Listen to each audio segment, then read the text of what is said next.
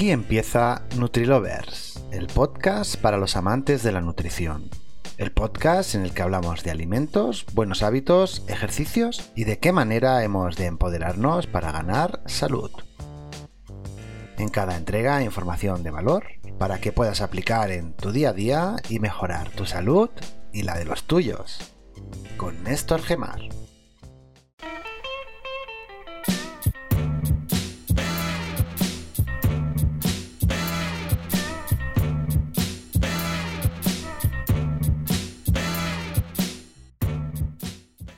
Muchos de los alimentos y productos que solemos comprar en los supermercados tienen algo que no está del todo indicado, ni siquiera explicado y que es muy nocivo para la salud. Este producto o estos productos son los disruptores hormonales. ¿Pero qué son los disruptores hormonales? Son químicos capaces de mimetizar nuestras hormonas y por tanto de alterar el correcto funcionamiento corporal y afectar negativamente a nuestra salud.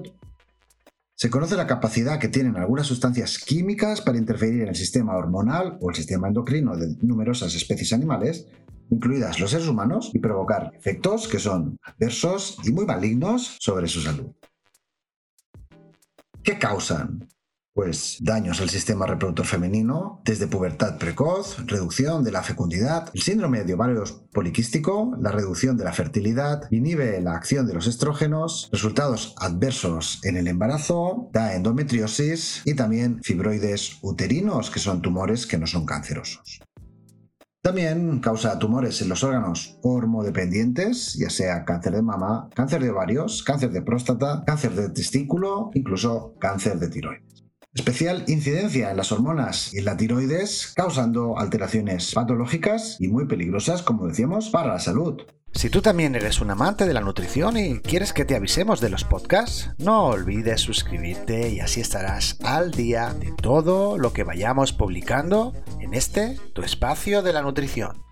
Pero aquí viene la pregunta. ¿Cómo podemos contaminarnos? Bueno, nos podemos contaminar de estos disruptores ya sea por exposición al medio ambiental de químicos a dosis realmente bajas debido a la contaminación del aire de los hogares, también por la ingesta de los alimentos contaminados por pesticidas, plaguicidas, insecticidas, herbicidas, fungicidas, o también por los animales que se les ha hormonado para su producción y crecimiento, es decir, el más alto tanto por ciento de lo que compramos en los mercados y supermercados, también comiendo vegetales, ya que se les suele echar aumentar su producción el glifosato o el Roundup de Monsanto. Hoy mismo es de Bayer, glifosato monosódico.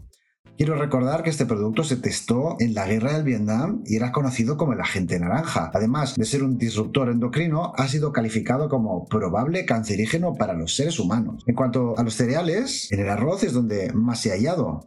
Análisis han demostrado que se encuentra en un alto porcentaje tanto en el pan como en la cerveza. En el apartado de los productos animales encontramos disruptores en la miel, en las grasas animales, en la asociación que hay en la grasa y la hormona. En cuanto a las frutas y las hortalizas, en la que más podemos encontrar disruptores hormonales es en las peras y en las manzanas. También podemos encontrar en el agua. Al ser la que recoge todo tipo de residuos, el agua se está convirtiendo en un medio donde podemos hallar gran cantidad de pesticidas, herbicidas, disruptores en general. El objetivo de NutriLovers es que formes parte de una comunidad interesada por su salud y que sabe que todo empieza por la manera en la cual nos alimentamos. A su vez, podemos contaminarnos con productos que usamos en nuestro día a día, y es que están tratados con químicos que actúan directamente sobre nuestras hormonas. Productos en la base del maquillaje, productos de aseo, cremas solares y también en medicamentos, Quiero hacer especial incidencia en productos usados durante el periodo como son las compresas y los tampones, estos son altos en efetalatos. Además, la absorción por las mucosas genitales, como comprenderemos, es mucho más alta, ya que es evidente, ¿no? Se hace una absorción mucho más rápida. Y esto tiene como una doble lectura. Más allá de las frutas, verduras y animales, que todos compramos porque son más económicas en mercados no especializados, no productos bios, en el tema de los maquillajes, desodorantes, etc., tiene una doble moral, porque la industria, como suelo repetir, nunca se preocupa por nuestra salud, por mucho que fabrique comida, si no se preocupa en su productividad. Nosotros nos falta información porque no les interesa dárnosla, compramos y nos enfermamos, mucho más de lo que creen. Esto es NutriLovers, el podcast para los amantes de la nutrición, los buenos hábitos y la vida sana.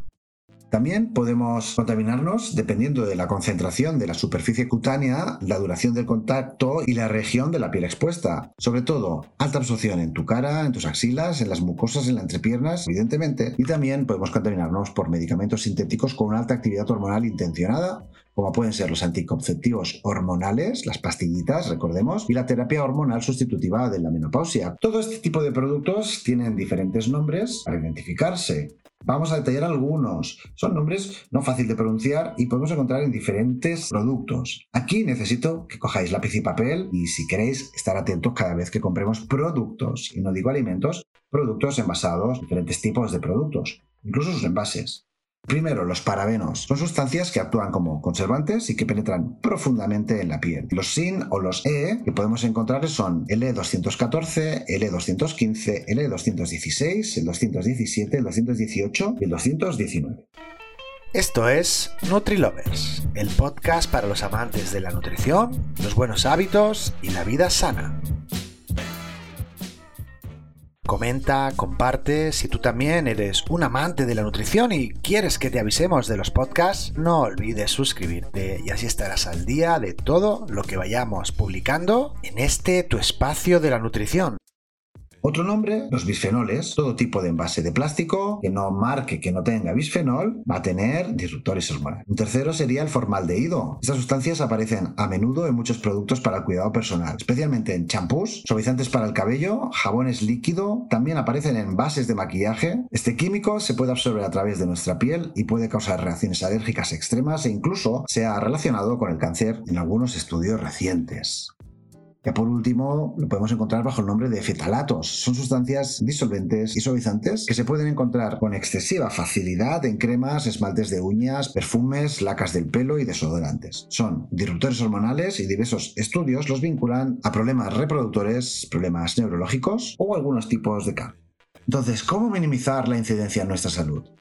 Se considera que la alimentación es la primera vía de exposición a los contaminantes hormonales. Consejos para que podamos minimizar su efecto. Bueno, empecemos consumiendo fruta y verdura fresca diario y que esta fruta y esta verdura fresca la hayamos comprado sin ningún tipo de aditivo químico, ya sean sulfatos o todo lo que estamos relatando hoy.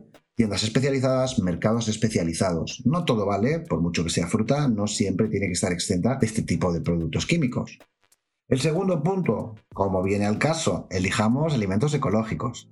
Consume alimentos producidos sin plaguicidas sintéticos, siempre que te sea posible, evidentemente. Cada vez existen más asociaciones que ayudan a conseguir productos de proximidad que no tengan plaguicidas, que no tengan fertilizantes químicos, que no solo ayudan a nuestra salud, sino también a la naturaleza. También puedes pelar y lavar la fruta o la verdura. Esto es importante, es importante porque vamos a reducir la exposición de los plaguicidas eh, de contacto y los plaguicidas que se aplican tras la cosecha. Por ejemplo, fungicidas utilizados para la conservación de algunas frutas en cámaras durante varios meses. Conviene lavar y pelar bien las frutas, conviene pelar y lavar bien las hortalizas antes de consumirlas y no permitir que los niños chupen la piel. Si tú también eres un amante de la nutrición y quieres que te avisemos de los podcasts, no olvides suscribirte y así estarás al día de todo lo que vayamos publicando en este, tu espacio de la nutrición. Por último, es importante ser consciente del riesgo de utilizar la piel de algunas frutas, por ejemplo los cítricos, para hacer mermeladas dulces o para añadir a bebidas. Seamos conscientes, compremos cosas sanas. También deberíamos minimizarlo en los alimentos para bebés. Alimenta a tu bebé con productos ecológicos. Si esto no es posible, es preferible no utilizar frutas y verduras provenientes de la agricultura industrial o optar por productos infantiles procesados. Estos últimos, evítalo. Ya por último, debemos tener una alimentación responsable. Una frase muy manida, pero sigue siendo cierta somos lo que comemos. Adopta estilos de vida, consumo y alimentación responsables. Es algo más que una lección. Tienes que preocuparte por lo que come para que sea lo más ecológico y sobre todo saludable posible para que tenga un impacto más bajo y un alto imperativo moral. Todo este mundo de los disruptores hormonales puede afectar a cualquier parte de tu familia. Si eres mujer, lastimosamente un poquito más. Es algo bien importante. Enfermedades como la endometriosis son dolorosas, peligrosas, cortan también la posibilidad de tu fertilidad y no podemos permitir que la industria sea o campe tan inmune después de buscar solo producción, productividad. Se pueden haber otras alternativas, miles de dinero a ellos y salud a nosotros. Siempre lo reitero, siempre lo digo, conciencia y empoderamiento. Es importante.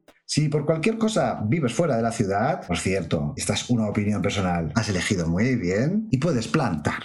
Plantar en tu huerto, bueno, aparte de ser autosuficiente, podrás evitar un poquito más esto. Si no, bueno, muévete, consulta, conoce a tus productores, a tus vendedores.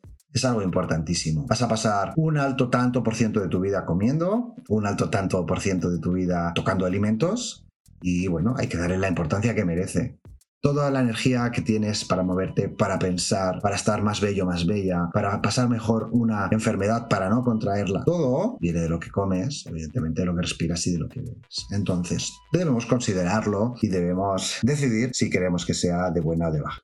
Comenta, comparte, si tú también eres un amante de la nutrición y quieres que te avisemos de los podcasts no olvides suscribirte y así estarás al día de todo lo que vayamos publicando en este tu espacio de la nutrición.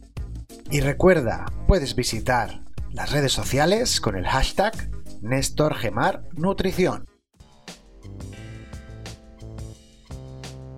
Nos oímos en el siguiente podcast de NutriLovers, el podcast para los amantes de la nutrición.